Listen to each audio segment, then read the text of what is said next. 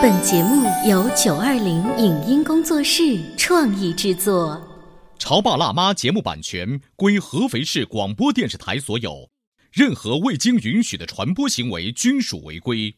欢迎与九二零影音工作室沟通合作事宜，电话零五五幺六三五零九三五六。你有你的钻石金龟婿策略，我有我的全家海岛游计划。你扛着单反泡妞马不停蹄，我为孩子捕捉成长的美妙瞬间。你忽略我的魅力，我会证明这是谁的时代。你否定我的生活态度，我决定我的人生蓝图。帅哥俊男靠边站，有了宝宝的潮爸魅力更爆发。窈窕美女靠边站，有了宝宝的辣妈魅力更火辣。我是辣妈，不是老干妈，我为自己代言。我是潮爸，不是太阳能浴霸，我为自己代言。潮爸辣妈。本节目嘉宾观点不代表本台立场，特此声明。当你的孩子在一场饭局或婚礼上跑来跑去、大呼小叫的时候，作为家长，你会及时制止吗？作为旁观者，他们内心的潜台词是什么？孩子在公共场合大声哭闹，父母到底应不应该去安慰呢？每个人的底线不同，那么该如何评判别人家的孩子是否有礼貌呢？欢迎收听八零后时尚育儿广播脱口秀《潮爸辣妈》，本期话题：没有人会告诉你你的孩子没礼貌。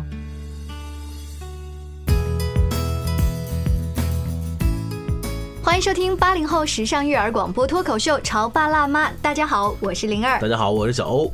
今天为大家请到的嘉宾是来自安徽现代心理学研究院的心理专家葛玲丽葛老师，欢迎大家好。葛老师好。葛老师平时要跟自己的孩子呀，或者是朋友的孩子说，我们要懂礼貌，我们要做乖宝宝，就是这种传统的懂礼貌、乖宝宝这样的字，还是有更加具体的建议吗？呃，我还真不大跟他说，就不会特别强调，就是懂礼貌这个事儿，在之前你已经似乎教育的很好了。呃，好像就是在一些具体的事情上，我不会给他直接说你要懂礼貌这样比较抽象的。可能他在具体遇到一些事情的时候，我会告诉他你应该怎么处理，不要怎么处理。你知道为什么会突然就问大家这个事儿啊？是因为呢，前两天才参加一个婚宴，婚宴的饭桌上有一小孩儿把那个盘子啊转的是忽悠忽悠的响。嗯。这个家长没有阻止这个孩子，因为婚宴上你要知道也不是那么熟，对不对？家长带孩子去上厕所的时候呢，其他人就开始八卦了，说这孩子真没有礼貌。嗯，你会发现为什么我们在那一刻不当着这个家长和那个孩子的面去讲那个话？当然，我再给你举个例子，比如说在一个快餐店里头，然后那天我在那的时候发现有三四个小孩，都是三四岁大。绕着整场跑，因为那个快餐店你是知道的，就是有人排队，有人找座位，然后有人在端盘子过来，你那个整场跑，然后就是小孩那种尖叫声，特别的刺耳。可是我观察了一下呢，他们的父母呢，其实就坐在旁边，无动于衷，无动于衷。要不然呢，就是有气无力的说句话，说：“宝贝，别这样，过来。”也也也没有任何的阻拦的意思，所有的人都是皱着眉头，但也没有人说说去说阻止说这个行为。我我估计可能也不大好意思去去去指责这个行为。好像我们在公共场合，我们往往有一种就是我不出头啊。如果是真正他到你家门口了，你肯定会出去要嚷嚷。但是公共场合大家都是期待着，哎呦会不会有人阻止啊？或者是会不会是店员来阻止？你想啊，在那个婚礼的场所，或者是快餐店的场所，如果我突然站出来说，呃。呃，这样子没有礼貌哦。也许那个家长他的教育理念跟你不一样，还说你是谁啊？我的孩子不要你来对来管，那我不是嗯吃了闷的一棒子吗？那要很很难过的呀。所以说，其实我们今天的节目可以提炼出一个话题啊。没有人会告诉你你家的孩子不懂礼貌，真的是没有人会告诉你，需要你自己去发现你家孩子。是我曾经跟我的闺蜜聊天的时候，就是说我们家宝宝出生了，然后就是一个小男孩。呃，各位姐妹们，等他长到狗都嫌的年纪哈，跟你们一起出来玩的时候，如果很不懂礼貌，你们千万就是直接要告诉他或者告诉我，不要就顾及大家姐妹的情谊，背后里在说，你看他的孩子怎么教育成这样。我说大家都是好姊妹啊，你你们一定要讲这个话啊。我在想，如果他真的有这个意识的话，到了狗都嫌的年龄，这个孩子也不会狗都嫌。嗯，就是我把这个话提前说还是对的。嗯。你知道，同样的一个故事发生在德国，却是完全不一样的一个后续发展。说的是什么呢？说一个中国人跟一个德国朋友一起到郊外的小河边去散步，看到一个小孩在钓鱼，旁边放着两根杆子。这德国的朋友就不高兴了，走过去问说：“怎么有两根钓鱼竿啊？”在德国规定，钓鱼一个人只能用一根钓鱼竿。有这么奇葩的规定啊！这是一个规定啦。这小孩就说啦：“我是跟同学一起来的，他上厕所去了。”果然不一会儿，上厕所那个小孩就回来了。这德国朋友就继续问说：“那你们有执照吗？钓鱼还要执照啊？”对，在德国有这个规定。好吧。这两个小孩又赶紧掏出执照说：“有呢，你们看。”德国朋友又追问了说：“那你们带尺子了吗？”德国钓鱼还有尺子呀？小鱼不可以钓，要放回去。什么鬼？好，这两个小孩又说我们带了带了，连忙掏出了尺子。哦，于是这个德国朋友听完这所有的回答就走开了。这个这个中国人呢，在一旁就很奇怪了，说：“哎，那两个小孩你认识吗？是不是你亲戚家的孩子呀？”那德国人说：“不是呀。”那你朋友家的孩子啊也不是啊，我不认识他们呀。然后中国人就质疑了，说你不认识，怎么可能呢？对你干嘛要去管人家呢？还问了这么多问题。然后这个德国人就觉得。我们德国人都这样啊，就是就这个小孩不认识他的规矩是不是正确的，我们也要去过问一下。人人有责哈，对于下一代，就像那个象群里面每一只母象都会对小象有一些就他要对他们的后代负责任的。哎，德国的故事哈，虽然很听得很奇葩哈，但是你能冥冥当中感觉到这故事发生在我们国家的概率是零，不可能。为什么我们国家呢？因为我们国家钓鱼没有法律规定。确实是，就算是不是钓鱼，是其他我们刚。才说转盘子或者在快餐店里跑来跑去，我们都是一句“哎呀，小孩都这样”，嗯，哎呦，这小孩没教养，这两个截然不同的评论，这事儿就过去了。对，顶多啊自省一句说：“老公，我们家的孩子以后不能教育成这样。”我们撑死只能做这么多哈。对，哎。所以比起来的话，你会发现德国人的这个民族的性格当中，是的，这一部分的特性又被我们这个节目当中提升出来了。你会发现很不一样。那我们不仅要呃这个扪扪心自问了哈，那我们是不是可以做一些改变呢？应该说，我们的文化导致的哈，我们的这个民族的文化就让我们是中庸隐忍，嗯啊，多多的承让包容啊，可能会觉得，如果我这个时候站出来去指出来，你家孩子不懂礼貌啊，没有教养，一个可能是可给我添事儿，另外是不是我有点过度的计较了呀？不是，另外一个呢，就是我们有一种这个基因啊，是这么说，就是。我们要管好自己的事情，要做好自己。当我们去指责别人的孩子或别人的事情的时候，甚至会有一种，哎呀，我有点跌份儿的感觉。你自己又做的怎么样呢？对啊，跌份儿的感觉，好像就是这样子。但是不是？那我们这话题没办法讨论了。既然这是我们中国人骨子里面的一个特点，我们的生存的哲学。我们不用再去指别人了。不，我们现在这期节目是做给那些熊孩子的爹妈听的哈。呃，作为熊孩子的爹妈，我们必须要学会主动的把这个事情揽过来。嗯，就说到刚才，呃，不管你说的是在婚宴转盘子，还是我刚才说快餐店疯跑疯叫，你作为他们的爹妈，你必须要及时的冲过来。嗯嗯嗯，要来说。这个事情你要必须停止下来。哎，可是有一个问题，就比如我们做妈妈的，我们带孩子比较多，我会衡量这件事情是不是已经触到了我对于礼貌的这个底线。嗯，我觉得孩子跑来跑去是他们天性啊，对，还好呀，这个是很重要的，就是每个人他自己的底线是不一样的。其实我们观察一个孩子他有没有教养，我们说家教啊，家教，其实。就是他父母亲的这个教养的风格的反应。我给大家举一个例子，是前两天我去逛书店，现在的书店呢也有从一楼到五楼的直达电梯。嗯，我是先听到一个小孩在远处尖叫，在书店尖叫，那个特别突兀。呃，后来我想那孩子可能是受伤了或者有点委屈，OK 罢了，我也不去多管闲事。过一会儿没有想到，我跟这一家人一起进了同一个电梯，这个孩子心情变好了，他开始唱歌，在电梯里大声的唱歌，唱儿歌，而且边唱还边打。拍子，他的爸妈在旁边说：“嗯，宝宝真棒。”所以那一刻，我跟我的先生就互相看了一眼，我懂他的表情，他也懂我的表情。然后你们就会说：“我们家孩子以后不能这样。”结束了。那个感觉就是我们的衡量标准不一样。电梯里面是不能大声说话的，虽然唱儿歌这件事儿很可爱。这就是每个家长的标准不一样。你有表达的自由，别人有不受干扰的自由。对，嗯，我还举举一个例子哈，还是在快餐店里头。嗯，有一天我听到了一个孩子大声的哭声，嗯，很惨烈的哭声。我估计呢，很可能是他想让他的妈妈买一个冰淇淋吃，他妈妈可能不让他买，就不允许吃。好了，这事事情就不得了了，一直哭。反正我在那用餐二十多分钟时间，他是一直是连续不断的哭二十多分钟时间，妈妈始终是目无表情。我还特别回头看，我说谁家孩子这么讨厌，一直在哭。我一看他妈妈在旁边坐着，目无表情，嗯，没有搭理孩子。我想呢，这可能妈妈用了一种她自己的方式，就是我不搭理你，对对对，我看你哭多久，我就是不惯着你，不纵容你。可是。他的这个教育方式和在这个公共场合就显得格格不入了。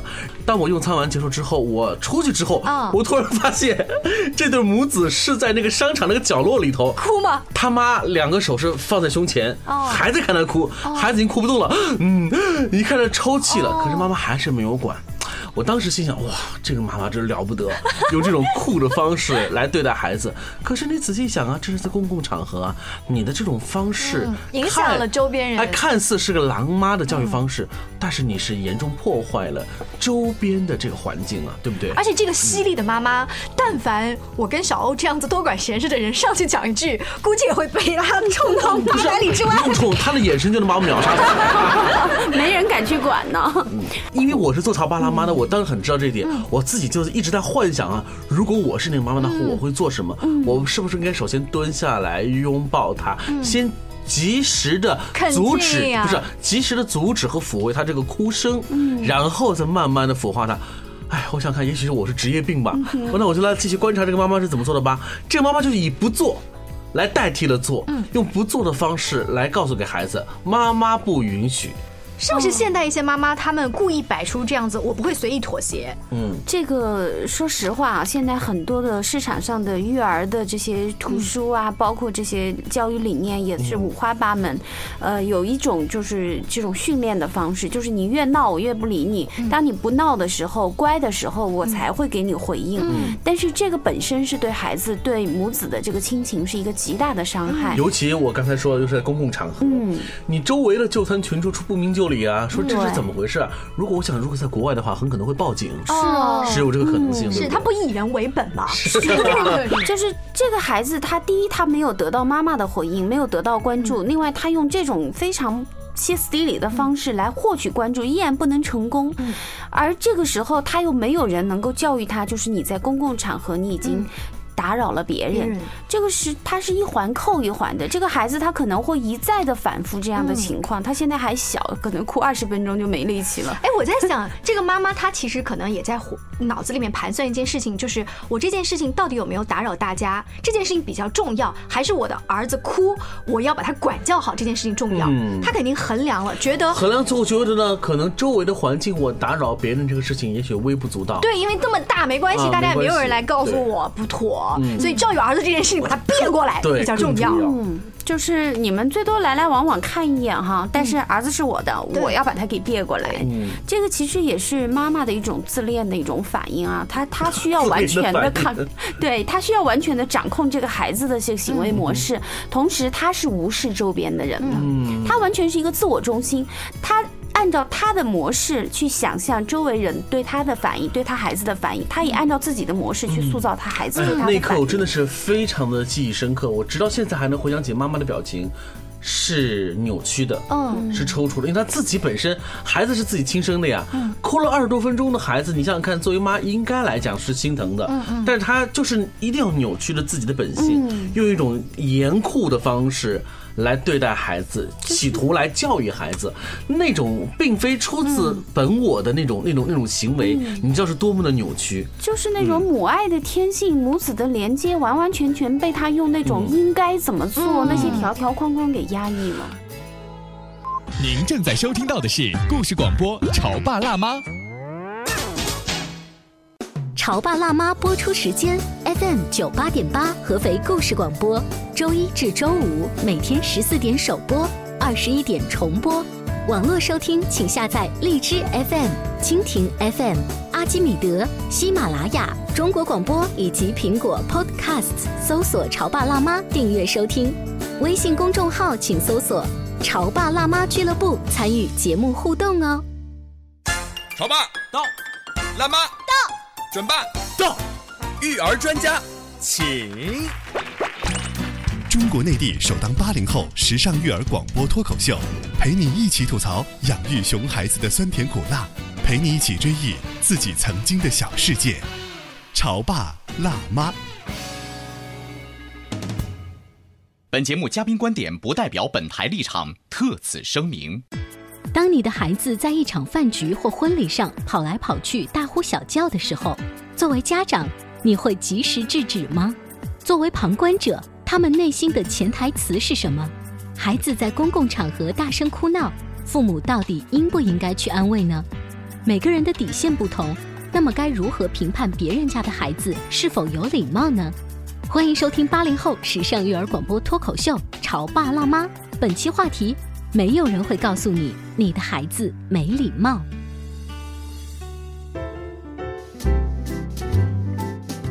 稍微休息一下，欢迎回来。不知道各位去公共场所吃饭或者逛街的时候，有没有碰到过一些熊孩子？是啊，他在满场跑，或者是讲一些不礼貌的话，但是爸爸妈妈用了一种看似比较严厉的方法在冷处理。刚才节目的上半部分我说了那个哈，孩子哭了二十多分钟，一直没停止，是因为爹妈不惯着他。哦，我倒是更多的觉得。是这个母亲没有回应，才会导致这个孩子会一直歇斯。是我们不是来讨论那个妈妈该怎么做，我们是来讨论我们的这些吃瓜群众哈。面对于像刚才说的这些情况，我们又是该如何的作为呢？好，那小欧，如果下一次我在小宝来办公室里面，他有调皮捣蛋，比如说摸了你的这个键盘，碰了你的仪器，然后你还做了这期节目之后哦，你还会用一点什么方法提醒他或者我吗？就是我会不会让他进我办公室？直接拒之门外。其实这也是一个好方式啊，就是孩子他直接品尝到了自己这个行为的后果。嗯，哎呀，我跟你说，你家儿子应该会属于那种记仇型的。如果我这次他严厉的话，下次看到我就 哼，马上就不理我了，不来了。在每一个家庭里面，一定有一件事情是小孩子知道这是红线。嗯，我只要碰了这个红线，爸妈一定打屁股。前两天呢，就是呃小宝去爷爷奶奶家回来之后呢，可能那一顿饭吃完，爸爸打他屁股了。呃，爸爸回来以后就告诉我说，嗯，今天中午呃宝宝屁股被打了两巴掌哦，嗯，猜是什么事情？然后儿子的耳朵都竖起来了，就听爸爸要告状了。我就抱起他，我说如果你愿意跟我说的话，你就跟我说。妈妈，那你猜？我猜啊，那你是不是跟爷爷奶奶发脾气了，讲了不礼貌的话？哎，妈妈你怎么知道？我那一刻的感觉就是，因为我知道爸爸的衡量标准是什么。如果不是对爷爷奶奶不礼貌，爸爸一般不会轻易出手的。这可能就是在每一家里面，懂礼貌这件事情排在第几位，或者学习好没有考到一百分这件事情排在第几位。相信每一个家都有他的一个标准。对，我们现在其实呃也做过一个调查哈，这个数据我不记得是从哪里来的，就是每个家庭他对于这个的重视程度，学习成绩这是排在第一位的，大约有百分之六十的家。长是把这个排在第一位的，然后是健康。健康大约是百分之二三十的家庭排在第一位的，而这个其他的像这个教育礼貌啊，占的是非常比例稀少的。啊，这个标准听上去看上去，我觉得很遗憾哈。呃，如果我们再对比一下的，比如说国外的那些孩子们的这种教育的这种标准，你会发现我们其实有更多的改进的空间。嗯，我想说的是，正因为很多家庭的尺度不一哈，然后这标准不一，就导致了孩子在外的表现。嗯是，他一定会是各种各样的。孩子他一定是按照父母的那个意志来行事的，他是认同父母的，父母看什么重视，他就会看什么比较重要。他也有可能很快被同化。对，就是如果他的朋友都把那个标准放宽了，他慢慢的也就会发现，我爸妈当时跟我讲的。不是这样子，哎，好了好了，跟我的朋友一起了啊！孩子的适应性非常强，但是如果是我们说最重要的还是家教，有很多根深蒂固的东西，尤其是在十二岁之前，他的这种呃为人举止啊、言谈呐这种风格啊，它是形成了。他在之后，比如说到这个十八岁之前，甚至到二十五岁之前，他会有一个修正。这就是我们学校的力量啊，师长的力量啊，社会的力量，老板的压力呀，对。我跟你说一下我的从小的故事哈。呃，你知道很多孩子啊，不是不管是现在的孩子还是以前的孩子，都会有一个共同特点，就是不喜欢叫人，就不喜欢去呃主动说叔叔阿姨好打招呼。我就算是一个极度的一个个例。我妈就说我小时候啊，就连马路旁边经过一个收破烂的，我可能耶好。为什么呢？因为我从小是生活在。住过一段时间的平房，那平房的那时候邻里关系相对来说处理的可能会更融洽一些，所以我们不管是吃饭呢，还是早晨做什么活动啊，都会在那个门口见谁都院子里头，对，以至于后来我搬到了楼房去之后，其实楼上和楼下对门的关系都会很陌生，哎，很多叔叔阿姨或爷爷奶奶就有的时候就跑去跟我妈妈说，哎，你家儿子真有礼貌哎，见到谁都喊。我就是这样子，就是阿姨好，我都不认识别人，别看别人那。你就那个时候已经活在国外的那一种那个环境当中。我我现在回想起，其实我那个眼睛啊是放生的，就是我不认识他，甚至还有些就是羞怯。哦。但是看着说阿姨好，本能叔 好，然后别的阿姨本来走过去之后不会离开我的，一啊你好你好你好，就是这样子。所以我想，这可能也是因为你的家庭教育和你的生活习惯相关联的。是的，对。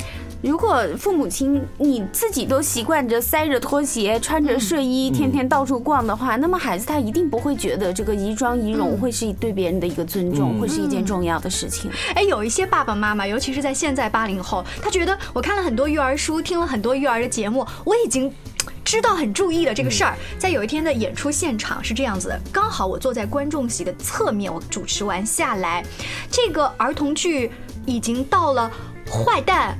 被好人抓走了，那大人就知道这戏肯定结束了嘛。然后爸妈心想，我们赶紧走吧，要不然待会儿又很堵车。这一家三口就站起来了。站起来之后呢？我当时的想法说，你们怎么现在就站起来？因为观众还没有谢幕，这是基本的礼仪。但是他们站起来，我还是 抱有一种我这个吃瓜观众别 多嘴了。老公牵着孩子想从观众前面走过去，老婆呢就说了一句：“老公你怎么从前面走啊？这样太没有素质了，赶紧赶紧回来。”我心想，哎，他们还有一点基本的礼仪常识。这时候我们旁边的工作人员就提醒他们家说：“你们别慌走，待会啊还有那个互动环节要发小礼物。”这时候这老婆说话了。哎，老公，别走，别走，我们到前面去抢礼物。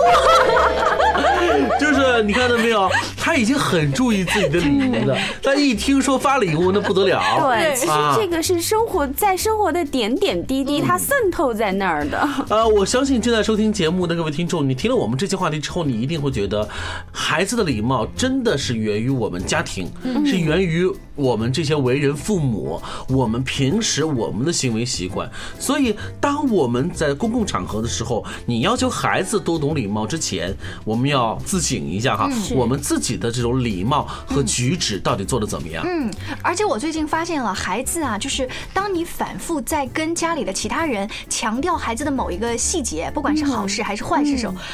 儿子的这个耳朵都是竖起来的。对，前两天呢，我跟他一起去公园玩，我们只带了一瓶水。他说：“妈妈，我口渴。”呃，我就帮他打开那个很紧的矿泉水盖子。没有想到给他的之后，他的第一反应是：“妈妈，那你要不要先喝一点？”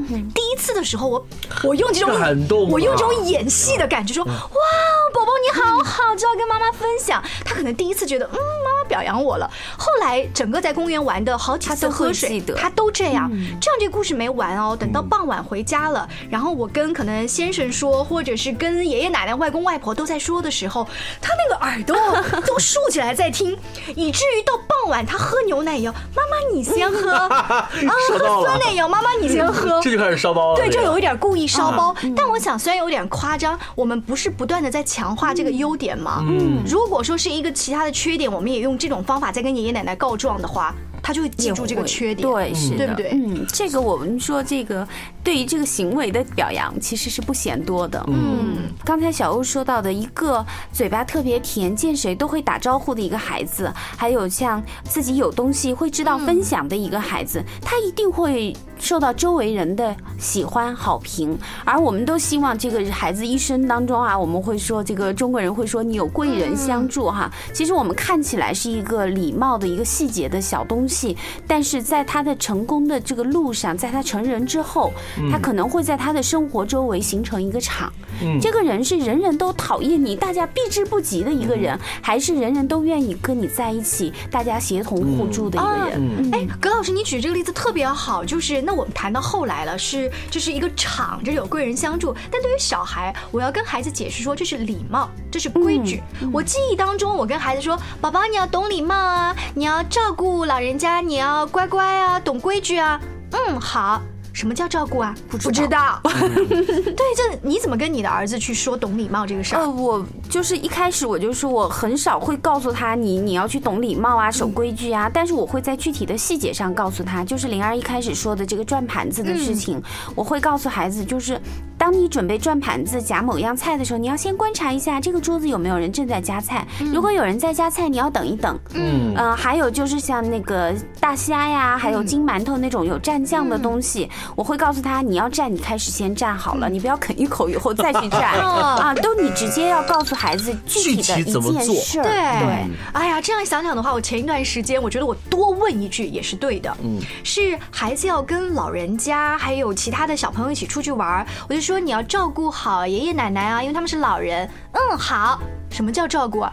不知道，如果我没有多问一句的话，我后面的话是不会想起来说的。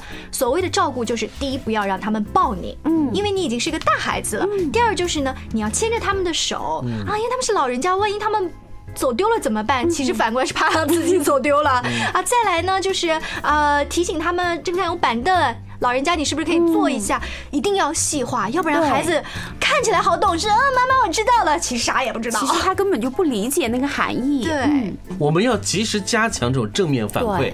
作用给孩子，尤其比如说他打招呼啊，主动跟别人问候啊，我们要及时告诉哎，及时的表扬对，就是今天我听那个谁说你好像主动跟他问候喽，哇，真的很好哦，嗯，这种话就可以及时告诉给孩子，就是精神上的鼓励，应该是积极的暗示他。你会你会直接告诉他这样的是一个好的行为，你这样大家都会很喜欢你这样，而他下次做了，比如说在快餐店里尖叫这样的。家长就可以直接的去引导你这样做会让别人不舒服。说到在快餐店里面尖叫呢，其实还蛮多孩子就过于活泼，他们分不清楚某一些场合是自己的家，某一些是外面的地方。我曾经跟一个老师学过一招啊，大家也可以来学一下。就你们在家里面的时候，就学一个小动作，比如说嘘，或者 stop。停止，就你们到那个环境也一起来玩这个游戏，因为你跟孩子说这个地方不能吵，他会有一种你又来管我。但是当你们用游戏说现在是我们那个安静的环节，对，大家有他忽然就觉得哦，我们来玩游戏了，小孩一下就懵了。是啊，今天我们节目的话题叫做什么呢？我们就是吃瓜群众，是不会告诉你你的熊孩子多么的不礼貌。哎，我们节目的后半部分我们可以补下面一句话是什么呢？我们虽然不会告诉你你家孩子不礼貌，但是我们这些吃瓜群众会告诉你，你家孩子会特别的有礼貌。因为当你家孩子有礼貌的时候，我们会特别愿意对表扬你家孩子。是的，是不是有这样子的反差之后呢？你就知道你孩子的人缘好不好，他未来身边的朋友多不多，都可以从这个方面找到原因。好，今天非常感谢葛老师做客我们的直播间，跟大家一起分享了这个生活当中的小细节。各位也可以继续来关注潮爸辣。妈俱乐部的微信公众号，我们一起多多互动，下期见，拜拜拜拜。以上节目由九二零影音工作室创意制作，感谢您的收听。